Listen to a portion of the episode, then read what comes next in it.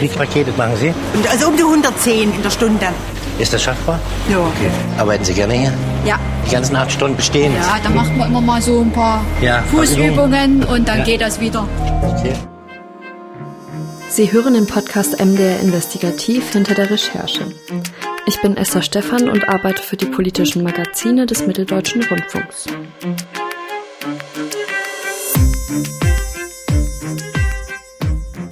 Das klingt in diesem Werbeclip von Amazon ja wirklich wie ein Traumjob. Gut verdientes Geld. Klar, es ist anstrengend, aber die Bezahlung, die ist super. Gerade jetzt kurz vor Weihnachten boomt das Geschäft. Und die Corona-Pandemie, die tut ihr Übriges. Viele greifen deshalb auf Bestellungen aus dem Internet zurück. Amazon verspricht, dass meistens das Paket sogar schon am nächsten Tag vor der Tür steht. Super für die Kunden, wie Sabine Quellmalz, die regelmäßig beim Online-Riesen bestellt. Haarwäsche, Armbänder für meine Uhr. Ich habe ganz normale Gebrauchsgegenstände. Ich habe auch schon Klamotten dort bestellt, Sport. Ähm, mich kurz überlegen. Also es ist querbeet. Das ist jetzt nicht was Spezielles, sondern genau die Vielfalt, die Amazon halt hat, die nutze ich halt wirklich auch aus. Wenn Sabine Quellmalz auf Bestellen geklickt hat, geht in der Versandkette die Arbeit los. Für die FahrerInnen, die die Pakete liefern, bedeutet das lange, dicht getaktete Arbeitstage, kaum Pausen und mutmaßlich auch Kontrolle durch den Amazon-Konzern. Juliane Meyer-Lorenz und Dirk Reinhardt haben sich die Arbeitsbedingungen bei Amazon angeschaut. Hallo ihr beiden. Hallo. Hallo. Ihr beiden seid ja jetzt nicht die Ersten, die sich zum Thema Arbeitsbedingungen bei Amazon, die, die sich das angeschaut haben und recherchiert haben. Warum genau habt ihr diesen Film, der bestellt und ausgeliefert heißt, gemacht? Ja, wir haben in, in Erfurt-Stotternheim ist quasi ein Verteilzentrum von Amazon. Das nennt sich die letzte Meile. Und bei dem arbeiten über 600 Kurierfahrer, die natürlich mit ihren Arbeitsbedingungen nicht immer ganz zufrieden sind und sich deshalb bei uns in Erfurt an eine Beratungsstelle gewandt haben. Es gibt dort eine Beratungsstelle für Kurierfahrer, ähm, die sich damit beschäftigt, dass die Arbeitsrechte, die die Kurierfahrer haben und Kurierfahrerinnen, auch umgesetzt werden. Und so sind wir quasi zu diesem Thema gekommen, dass es immer mehr Kurierfahrerinnen und Kurierfahrer gibt, die sich an diese Beratungsstelle gewandt haben. Okay, das heißt, die Beratungsstelle, die ist dann auf euch zugekommen. Genau, die hat uns quasi angesprochen, haben gesagt, das kann doch nicht sein. Wir haben jetzt hier ganz viele Leute, die jetzt sich beschweren und das können wir nicht einfach nur mehr auf unseren Tisch lassen. Das muss man auch irgendwie öffentlich machen, dass die Leute das sehen, wie das eigentlich läuft bei Amazon, weil das ist ja eigentlich, Amazon ist ja ein riesen Online-Versandhandel und werben immer mit ganz tollen Arbeitsbedingungen und wie schön das dort ist und dass jeder aufgenommen wird und für jeden ein Platz gefunden wird, aber so ganz toll ist es dann halt doch nicht Mhm. überall bei Amazon. Und die Arbeit bei Amazon, also gerade wenn es um die FahrerInnen geht, die ist, das sagt ihr im Film, gerade für Menschen aus dem Ausland besonders attraktiv. Warum ist das so? Naja, das ist, ähm, weil die Einstiegshürden sind relativ niedrig. Man braucht im Prinzip nur einen Führerschein. Man muss ja wissen, dass viele, viele Leute, die, die als Flüchtlinge herkommen nach Deutschland, beispielsweise aus Afghanistan, also nur eine sehr geringe oder gar keine Ausbildung haben oder dass eben auch selbst Berufsabschlüsse aus anderen Ländern hier in Deutschland nicht anerkannt werden. All diese Dinge braucht man halt eben sozusagen bei Amazon nicht. Äh, Wir hatten ja auch das, das Interview in dem Film mit unserem Fahrer Hamed, der, der eben gesagt hat, er hätte bei anderen Firmen auch gearbeitet, in einer Zeitarbeitsfirma und würde aber nicht äh, genug Geld bekommen, sozusagen, um seine Frau äh, eben nachholen zu können. Da gibt es halt eine Vorgabe auch von der Ausländerbehörde, dass man also ein bestimmtes Einkommen nachweisen muss. Ja, also geringe Einstiegshürde, man braucht nur den Führerschein, ein bisschen Deutsch und dann geht's schon los. Deswegen ist das halt eben gerade für Menschen aus dem Ausland so spannend. Okay, aber Geflüchtete zum Beispiel aus Afghanistan, das heißt, ist es also für Leute aus Spanien, Polen ist es dann gar nicht so interessant, sondern eher die Leute, die hier, na, vielleicht eher auf dem Arbeitsmarkt schwierigere Chancen haben als zum Beispiel aus EU-Staaten?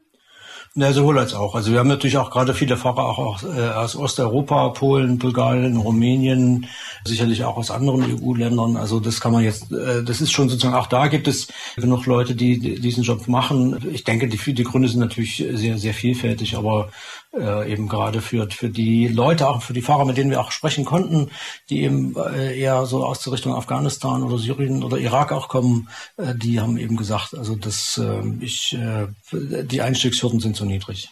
Ja, es ist natürlich für die Menschen halt auch erstmal, es klingt natürlich erstmal nach gut verdienten Geld. Ne? Also der, der, der Durchschnittslohn fängt da so bei 2500 Euro brutto an. Und das ist natürlich erstmal, wo die Leute dann denken, Mensch, das ist ja jetzt eigentlich kein schlechtes Geld dafür, dass ich in Anführungsstrichen nur Fahrer bin.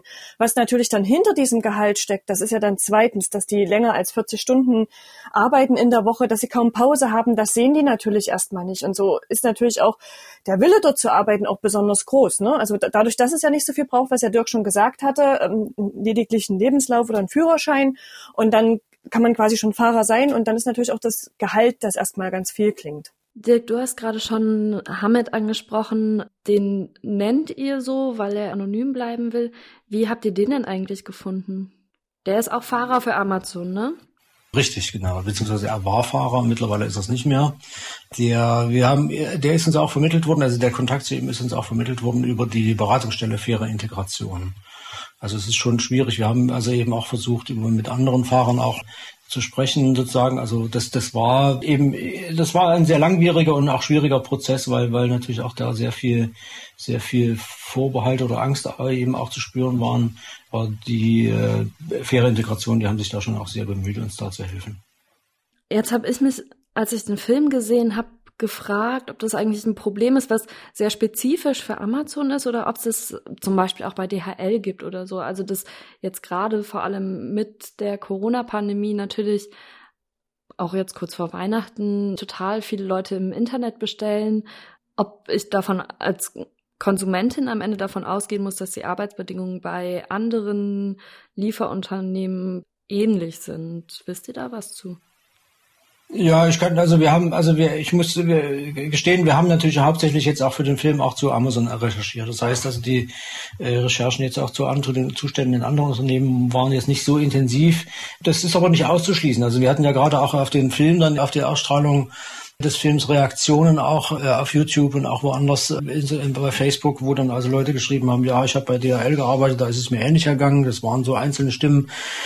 Wir hatten auch in Thüringen vor einiger Zeit mal einen Fall, das waren Fahrer eines anderen Paketdienstes, die waren wir aus Polen und haben dann irgendwie wochenlang kein Geld bekommen und dann also auch äh, in ihren äh, Fahrzeugen zum Teil auch äh, schlafen müssen, weil sie keine Unterkünfte hatten. Also es gibt Kritik an Arbeitsbedingungen auch bei anderen Unternehmen, wobei nach meinem Eindruck schon sozusagen diese, diese Kritik schon bei den Firmen auch gehäuft ist, die für Amazon arbeiten.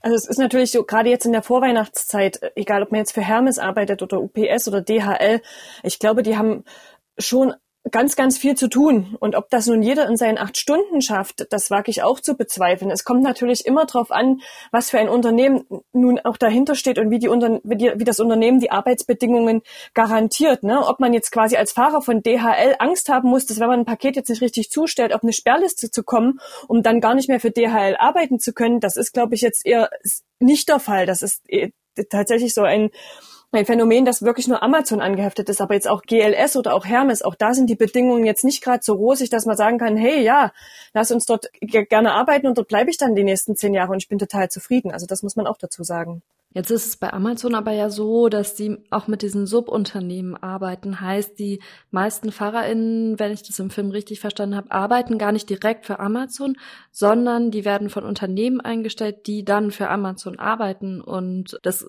geht ja auch noch weiter, ne? Also es gibt da so eine schöne Grafik, die vom Netzwerk Faire Integration im Film aufgemacht wird, wo wirklich so baumdiagrammmäßig von oben nach unten immer mehr Unternehmen dazukommen. Und der Benjamin Heinrichs vom Netzwerk Faire Integration in Erfurt, also das ist dieses Netzwerk, die euch da angeschrieben haben, der nennt das auch Netzwerk der Verantwortungslosigkeit. Also im Grunde hat Amazon eine Lieferstruktur entwickelt, wo sie ein Verteilzentrum haben, von da aus die letzte Meile bespielt wird. Äh, das heißt, die Auslieferung stattfindet. Die Auslieferung findet statt durch Subunternehmen oder auch durch Solo-Selbstständige nämlich die Aufträge und Pakete, die die Subunternehmen nicht ausliefern wollen.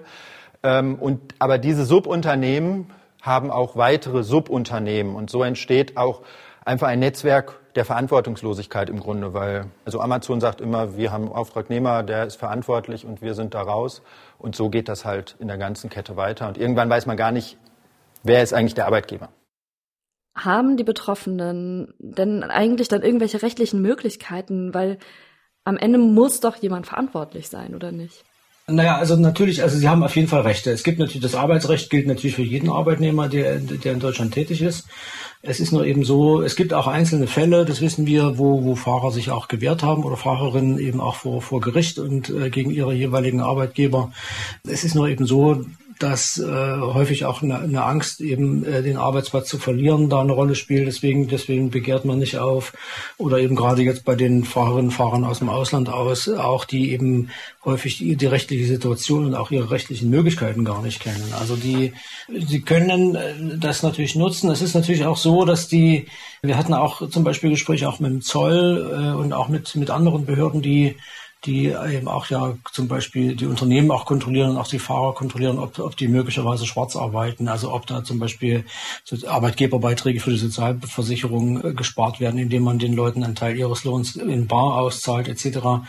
Und die sagen uns halt auch, diese, diese Kontrollbehörden, dass es natürlich schwierig ist, dass die Leute eben, also die Sprachbarriere ist ein großes Problem, dass die gar nicht wissen, worum es eigentlich geht.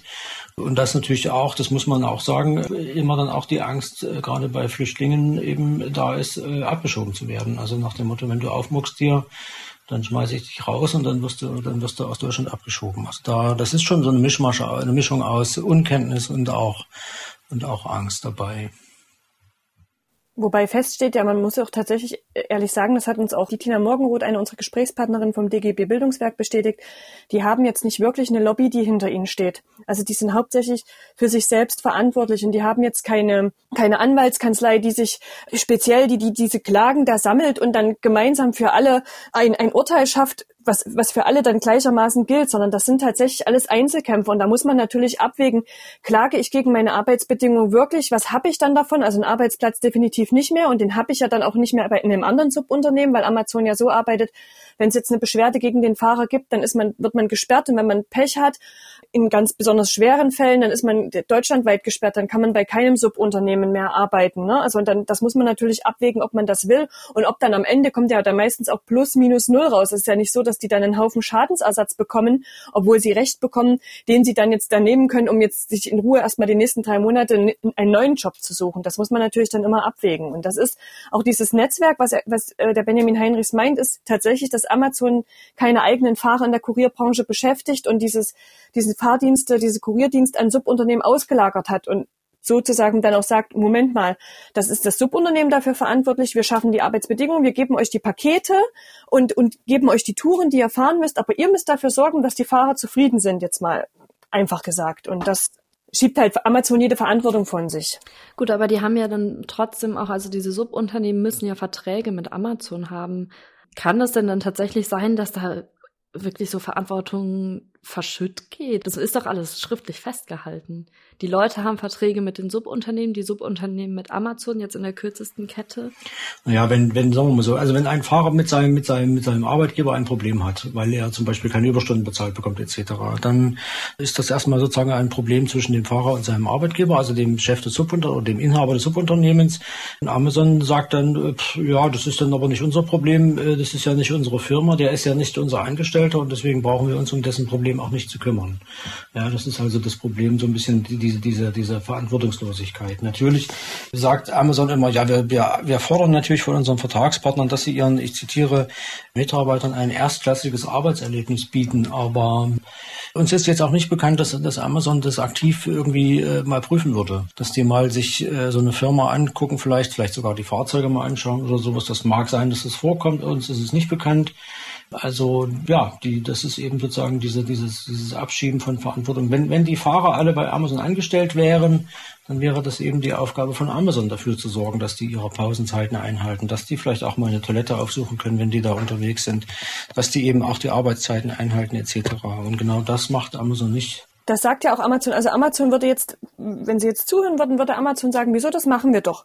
Wir geben, wir haben eine App und da wird angezeigt, so, du musst jetzt Pause machen. Ne? Also bitte mach jetzt hier eine halbe Stunde Pause. Jetzt ist natürlich die Realität eine ganz andere. Jetzt ist der Fahrer unterwegs und deine App zeigt ihm an, okay, du hast jetzt vier Stunden schon gearbeitet, du müsstest jetzt eine halbe Stunde Pause machen. So, jetzt guckt er aber in seinen Kofferraum und stellt fest, nee, das kann ich nicht, ich habe hier hinten ja noch 100 Pakete. Also was macht er? Er drückt das quasi weg und fährt schön weiter. So. Oder Amazon sagt, ja, wir, die Routen sind immer so ähnlich, dass irgendwo unterwegs eine Toilette für den Fahrer kommt. Ja, ja, das ist natürlich, also man kann jetzt nicht abschätzen, okay, in einer halben Stunde kommt meine Toilette, dann plane ich mich jetzt mal ein, dass ich mal pullern muss, also jetzt mal so ganz salopp gesagt. Oder Amazon würde auch sagen, wir haben doch eine Hotline für die Fahrer, da können die doch anrufen, wenn sie sich beschweren. Ja, natürlich können sie das, aber es bringt dann letztendlich nichts. Also es ist jetzt nicht so, dass dem Fahrer dann in dem Sinne geholfen wird, dass eben, wie Dirk schon sagte, geschaut wird, wie sind die Bedingungen in den Unternehmen? Hat der Fahrer vielleicht recht? Sondern das ist dann alles einfach so, das geht so verschütt und dann Amazon kennt die Probleme und sagt immer, wir haben uns, also wir, wir bieten ein erstklassiges Arbeitsverhältnis. Wir sollen, die Subunternehmen sollen auch dafür sorgen. Ne? Ansonsten sind sie nicht mehr unsere Partner, aber letztendlich sieht es dann doch irgendwie anders aus. Du hast jetzt gerade schon mehrfach diese Apps angesprochen. Du hast auch schon gesagt, Amazon entscheidet zum Beispiel, wenn es Beschwerden über FahrerInnen gibt. Also am Ende haben sie ja trotzdem quasi das letzte Wort. Wenn dann ein Päckchen nicht richtig zugestellt wurde oder die FahrerInnen unfreundlich waren, dann kann ich mich als Konsumentin bei Amazon beschweren. Und Amazon kann dann diese FahrerInnen für einen gewissen Zeitraum oder eben auch für immer sperren. Und die dürfen dann eben nicht mehr für Amazon arbeiten. Und die kontrollieren das eben mit diesen Apps, wie sich die Fahrerinnen verhalten. Konntet ihr euch diese Apps ansehen? Also hat Hamid euch das zum Beispiel gezeigt, wie das aussieht? Zum Teil. Also Hamid äh, hat uns das tatsächlich auch gezeigt. Also äh, die verschiedenen sozusagen äh, Apps, die er da sozusagen auf seinem Smartphone hatte auch seine Versuche damit mit, mit Amazon, als es Probleme gab, zu kommunizieren. Eben was, was Jule schon sagte, sozusagen mit dieser Hotline gibt es auch Kontaktformulare und so weiter, landet man dann irgendwo in nirgendwo. Es gibt auch diese Mentor-App zum Beispiel, von die ja sozusagen die, die, die Fahrweise auch kontrolliert. Die haben wir, die ist erhältlich, die kann man sich runterladen. Allerdings ist es nicht ganz so einfach. Äh, also wir haben versucht, soweit es geht, sozusagen uns mit den mit diesen Apps auch zu beschäftigen. Wir konnten sozusagen aber nicht alle wirklich äh, anschauen äh, haben aber ja auch Aussagen von Amazon auch noch dazu äh, bekommen. Interessant fand ich also die eine Antwort auch der Pressestelle von Amazon Deutschland, dass da hieß, dass man also über diese Apps eben auch darauf achten könne oder kontrolliere, ob die Fahrer, wenn sie in ihrem Fahrzeug sitzen, sozusagen nicht durch andere Geräte äh, abgelenkt werden. Ja, was heißt das? Das heißt im Prinzip, da wird die Kamera aktiviert im äh, Smartphone oder auch das Mikrofon und dann kann man halt den Fahrer dann im Prinzip auch belauschen und beobachten und schauen, was der da in seinem Fahrerhaus dann macht. Darf Amazon das? Das ist eine gute Frage. Diese Frage haben wir dem Bayerischen Landesamt für Datenschutz äh, Aufsicht gestellt. Die sind für Amazon zuständig, weil die, ähm, dass die, die Deutschlandzentrale von Amazon in München sitzt. Da wurde uns gesagt, na ja, man ist da an der Prüfung, man habe schon immer mal auch Beschwerden bekommen und man wolle das prüfen. Entscheidend sei ja, ob das alles mit der Datenschutzgrundverordnung in Übereinstimmung sei und ja, man, man sei da noch in der Prüfung, war die Auskunft. Mhm. Dirk, du hast gerade auch schon die App Mentor angesprochen, die man sich auch einfach so runterladen kann. Ist es die App, mit der Sie dann auch auf die Kamera zugreifen können? Äh, das wissen wir nicht genau. Amazon hat uns das nicht genau mitgeteilt. Abgesehen davon kontrolliert die App ja zum Beispiel auch die Geschwindigkeit, mit der die FahrerInnen fahren. Das ist doch eigentlich gar nicht so schlecht, oder? Also ist doch gut, wenn die zumindest sagen, wir schauen, dass die Leute nicht zu schnell fahren, dass sie nicht abgelenkt sind. Wie das jetzt umgesetzt wird, sei mal dahingestellt, aber das ist doch eigentlich die, die Frage ist halt, wie genau die App das macht. Also wir haben Fahrer, die, die, die haben uns berichtet, dass wenn du, wenn du die Hand hebst, dann ist das starkes Beschleunigen. Wenn du das Handy nimmst, um quasi zu gucken, wo ich als nächstes hin muss, dann ist das halt starkes Beschleunigen. Oder du legst es rüber, dann ist es, dann wertet die App ja nicht in dem Moment, aha, jetzt hat er von 50 auf 70 äh, beschleunigt, sondern dann wertet, also wird es ja anders und er hat einfach nur das Handy auf den Beifahrersitz gelegt. Ne? Also das muss man halt, und das kann die App halt nicht unterscheiden. Und wenn dann Amazon guckt und schaut, Mensch, hier, ähm, Hamed, du bist heute aber schon ganz schön schnell gefahren bitte mach das mal ein bisschen, fahr demnächst etwas langsamer, weil äh, Amazon sagt ja, diese App wurde ja nur eingerichtet, um die Sicherheit der Fahrer zu gewährleisten und auch dafür zu sorgen, dass die Fahrer jetzt kein Sicherheitsrisiko sind, indem sie halt durch die Stadt rasen wie Verrückte. Die Frage ist halt, wie genau die App da ist und wenn Amazon sieht, aha, Hamid ist jetzt hier am Tag schon zehnmal über die Geschwindigkeit drüber gewesen, weil die App weiß ja auch, ob du in dem Moment 50 fahren darfst oder 100, auch das registriert die App, also weiß ja auch die App, wo du im Moment gerade bist, ne? Dann, dann kann das natürlich auch wieder zu Lasten des Fahrers gelegt werden. Und der hat vielleicht gar nicht, der ist vielleicht gar nicht zu schnell gefahren. Das sieht man auch an den Rezensionen, die es zu dieser App gibt, dass viele Leute sagen, ich bin nicht zu schnell gefahren, ich fahre immer dieselbe Strecke und trotzdem hat mich die App für zu schnell gemessen und mich an Amazon gemeldet. Und die Folge, die daraus resultiert, ist halt, dass man entweder gesperrt wird oder dann, ja, einen Tag oder eine Woche nicht fahren kann. Und vielleicht noch zur Ergänzung dazu Das ist natürlich das, das Grundproblem. Also, das, äh, also wir gehen davon aus, dass natürlich also gerade bei dieser bei dieser Kontrolle des Fahrverhaltens es Amazon eher darum geht, noch zu sagen, äh, zu schauen, wo kann man im Prinzip noch Lücken füllen. Das heißt, wenn da jemand eine lange Pause macht oder irgendwie sozusagen äh, irgendwo eine Ruhezeit, also nicht Ruhezeiten, sondern ähm, äh, eine Strecke halt, wo, wo der vielleicht sozusagen unterwegs ist und dann Mensch, da sind auch noch zwei drei Abgabepunkte. Das Grundproblem ist so ein bisschen, das hat man ja gerade eben auch schon bei der Frage, dürfen die das Amazon kontrolliert Angestellte eines anderen Unternehmens und greift damit im Prinzip in die unternehmerische Freiheit des Subunternehmens, des Subunternehmers ein. Wenn der seine Fahrer mit, solcher App, mit solchen Apps kontrolliert, dann ist das erstmal seine Angelegenheit. Das wäre dann sicherlich auch nochmal zu überprüfen, ob das zulässig ist. Äh, in dem Fall ist es aber eben so, dass Amazon im Prinzip die Arbeitnehmer anderer Firmen kontrolliert und das ist äh, mindestens fragwürdig. Obwohl Sie ja selber auch sagen, dass Sie sich eben in der Verantwortung sehen, sich darum zu kümmern, dass Gesetze eben von den Subunternehmen eingehalten werden. Das machen Sie doch dann eigentlich damit. Ja, das in dem einen Fall schon, aber dem anderen Fall halt nicht. Also sie gucken eben nicht drauf, ob die Arbeitszeiten eingehalten werden, ob sanitäre Anlagen da sind, etc. pp. Okay, die schauen halt, dass der Mann, die, dass der Fahrer die Straßenverkehrsordnung äh, äh, beachtet und einhält. Das ist völlig richtig. Aber da geht's aus unserer oder nach meiner Ansicht, glaube ich, Jule wird, wird das äh, mir bestätigen, geht es auch eher darum zu schauen, also macht der Mann einen guten Eindruck oder wirft er kein schlechtes Licht auf Amazon, wenn der da wie ein Idiot irgendwie über den Bürgersteig brettert halt. Ne? Also es geht dann eher darum, sozusagen die Kundenzufriedenheit. Wisst ihr denn eigentlich noch mehr über diese Subunternehmen, was das für Firmen sind? Ja, also es ist tatsächlich so, dass das die wenigsten Firmen sitzen bei uns in Thüringen jetzt. Es sind hauptsächlich Firmen, die in Berlin und Brandenburg angesiedelt sind. Wir haben jetzt nicht jedes einzelne Unternehmen, also es gibt da ganz, ganz, ganz viele, die sich auch ganz, ganz, ganz viel weiter dann gründen in sogenannte Sub-Sub-Unternehmen. Ne? Und es ist Teil einer weiteren Recherche zu klären, inwieweit das, was sie machen und die Arbeit, die sie anbieten, auch legal ist und dem entspricht, was, was deutsches Recht ist. Und es ist auch so, dass der Zoll, und das ja nicht ohne Grund, auch mitunter dann auch kontrolliert, inwieweit Sozialversicherungsbeiträge gezahlt wurden, inwieweit da gesetzliche Regelungen eingehalten wurden. Das machen sie ja dann auch nicht ohne Grund. Ne? Also man kann sich jetzt, wir möchten jetzt keine Firma verdächtigen oder, oder irgendwelche Unwahrheiten über die Firma, über Firmen verbreiten, aber es gibt, es es besteht die Annahme, dass nicht jede Firma, die es in Deutschland gibt, legal das tut, was es tun soll, was sie tun soll. Ihr konntet aber auch mit der Geschäftsführung von einem solchen Unternehmen sprechen. Auch das war anonym. Sieht der sich denn selber in der Verantwortung? Auf jeden Fall, ja, ja, auf jeden Fall. Ähm da ist halt, das war ja für uns auch spannend sozusagen zu sehen, also auch das Gespräch gerade mit dieser Geschäftsführung eben auch, wie das, wie das jetzt das sozusagen das Binnenverhältnis zwischen den Unternehmen, also den Subunternehmen und deren Inhabern und, und Amazon selber ist. Ne? Also da wurde eben auch gesprochen von also massivem Druck, massivem Kontrolldruck, den Amazon auch auf die Firmen, auf die Firmenleitungen ausübt. Ja, also bis dahin, dass man also äh, firmeninterne Daten sehen wollte, dass es ständig irgendwelche Meetings gab, dass man also extrem, dass man verlangt hat, also Amazon von den Subunternehmen verlangt habe, also sehr extrem, also ex flexibel zu sein, also heute mal eine lange Tour und morgen mal eine kurze, übermorgen gar keine Tour so ungefähr. Also, also sozusagen die Geschäftsleitung sprach uns gegenüber eben davon, dass man also sozusagen doch sehr stark unter Druck gesetzt werde, eben von Amazon sich auf deren Bedürfnisse einzustellen, was dann aber eben zum Teil eben durchaus auch mit, mit den eigenen unternehmerischen Erfordernissen einfach äh, kollidiert. Ja, also jetzt mal salopp gesagt, ich habe 20 Fahrer und dann sagt Amazon heute mir, aber du kriegst aber nur 10 Touren von mir. Die anderen 20 Fahrer ist ja dein Problem, die musst du ja bezahlen, aber für die bezahle ich dir kein Geld. Ja, und das ist natürlich dann auch, dann ist es eben sozusagen, das Geld ist natürlich auch ein extremer oder ein wichtiger oder ein entscheidender Punkt auch dabei, weshalb natürlich dann auch die Fahr Firmen Druck auf ihre Fahrer ausüben. Also die müssen ihre Touren fertig machen an dem Tag, sonst gibt es eben für diese Touren von Amazon auch kein Geld. Wenn wir gerade schon über das Geld sprechen, ich habe dann den Film gesehen und dachte dann, während ich das so gesehen habe, selbstverständlich macht Amazon noch das, was für sie am günstigsten ist. Natürlich wollen die Geld sparen, das macht jedes Unternehmen. Müsste dann nicht eigentlich eine politische Lösung her?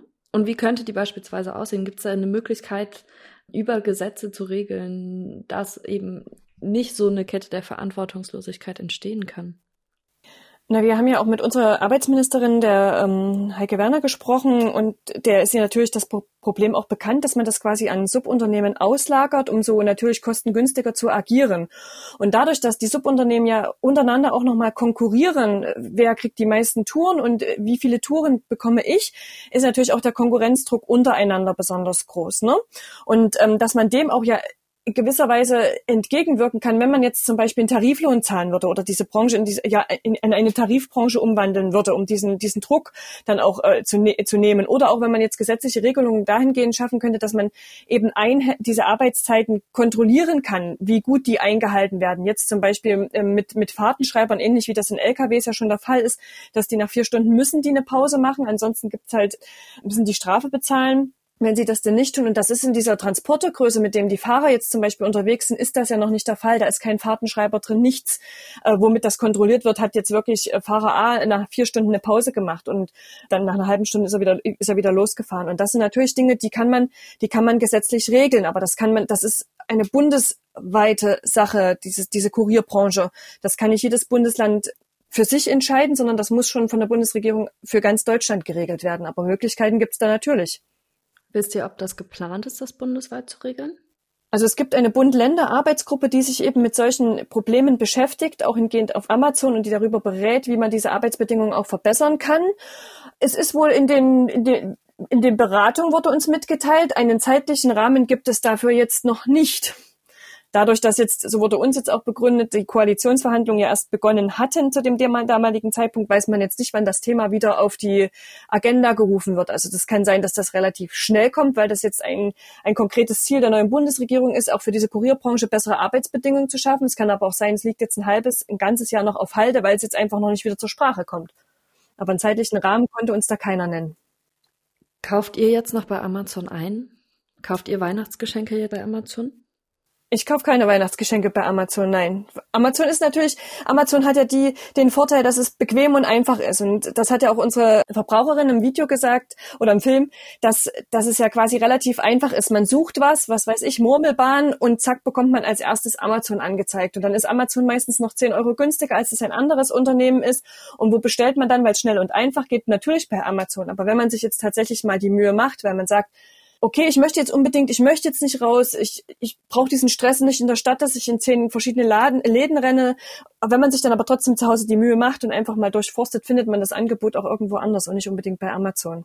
Und natürlich hat man da immer noch die Möglichkeit, auch beim Einzelhandel vor Ort zu kaufen und nicht nur online, ne?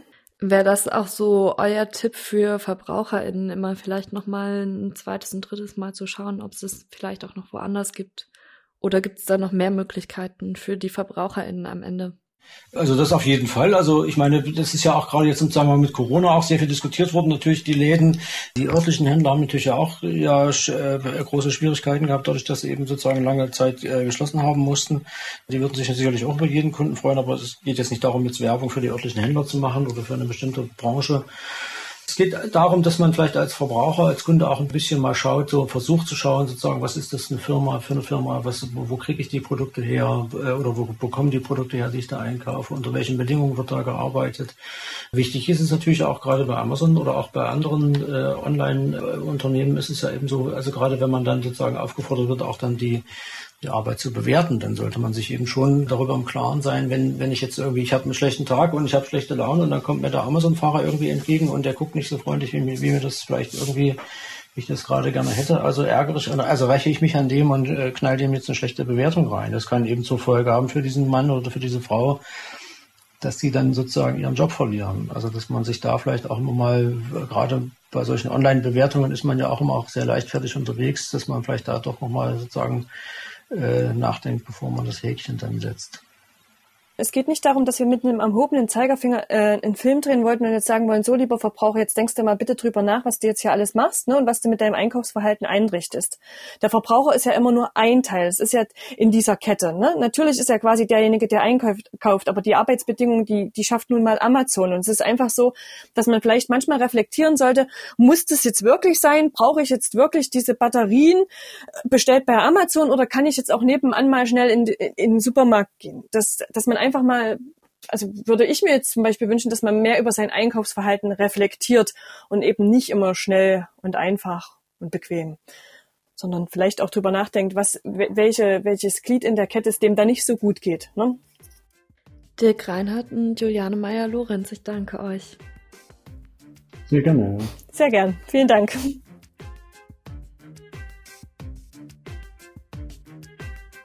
Das war der Podcast MDR Investigativ hinter der Recherche. Der Film von Juliane Meyer-Lorenz und Dirk Reinhardt, bestellt und ausgeliefert, der lief bei Exakt die Story und Sie finden ihn in der ARD Mediathek und bei YouTube. Die nächste Folge dieses Podcasts erscheint am 30. Dezember und in der geht es um die humanitäre Krise im Grenzgebiet zwischen Polen und Belarus. Exakt-ReporterInnen haben mit Migranten und HelferInnen gesprochen. Wenn Sie bis dahin Gesprächsbedarf zu dieser oder einer der vergangenen Folgen haben, dann schreiben Sie uns doch gerne an investigativ.mdr.de. So oder so bleiben Sie gesund und machen Sie es gut.